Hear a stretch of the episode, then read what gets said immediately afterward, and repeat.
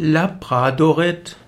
Labradorit ist ein Edelstein, Labradorit ist ein Heilstein. Labradorit kann verwendet werden für verschiedene Formen von Heilung oder auch als Schmuck. Labradorit gilt manchmal nicht als ein eigenständiges Mineral, sondern als sogenanntes Plagioklas, also eine häufig vorkommende Mineralmischung aus Albit und Anorthit und gehört zur Klasse der Silikate.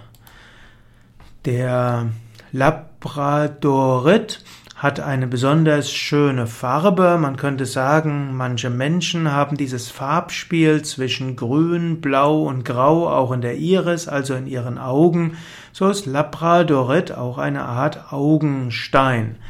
Labradorit ist also hm, blau, grau, grünlich, wird verwendet als Schmuckstein und eben auch als Heilstein. Labradorit als Heilstein. Labradorit gehört zu den wichtigen Heilsteinen. Labradorit gilt sogar zu den, gehört zu den Top-Heilsteinen. Labradorit hat Farbenvielfalt, daher gilt Labradorit als etwas, was die Fantasie steigern kann, die Kreativität und auch das Erinnerungsvermögen. Labradorit stärkt auch die Intuition. Labradorit hilft auch, Gefühle zu intensivieren. Und Labradorit hilft auch letztlich zu beruhigen und auszugleichen, denn Blau und Grün sind die ausgleichenden Farben. Labradorit, also Stärkung von Intuition, von Kreativität und dabei harmonisierend. Labradorit kann man anschauen.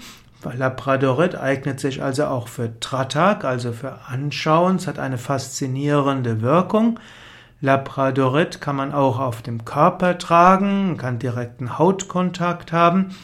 Labradorit eignet sich auch für Edelsteinwasser, also man kann Labradorit in einen Wasserkanne geben und dort im Wasser halten und auf diese Weise wird das Wasser aktiviert. Das Labradorit gibt seine Energie in das Wasser ab.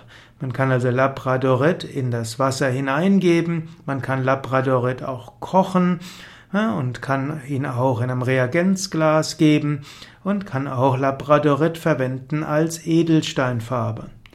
Labradorit wird typischerweise keinem einzelnen Chakra zugeordnet, sondern gerade weil Labradorit so viele verschiedene Farben hat, wirkt Labradorit auf alle Chakren.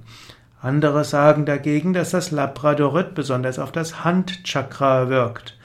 Wenn man Labradorit reinhalten will, dann ist es gut, ihn immer wieder unter fließend Wasser zu geben. Labradorit wird oft dem Sternzeichen Wassermann zugeordnet, andere ordnen Labradorit dem Fisch zu oder auch dem Steinbock. Aber wenn man jetzt davon ausgeht, Intuition und Offenheit, dann hat Labradorit viel mit dem Wassermann zu tun. Labradorit kann man auch für die Meditation verwenden. Man kann Labradorit auf den Meditationstisch, den Altar legen oder auch in seine Hände geben oder um den Hals geben und hat so eine gestärkte Intuition, Offenheit wie auch Leichtigkeit. Ja, das waren einige Gedanken zum Heilstein Labradorit, zum Edelstein Labradorit.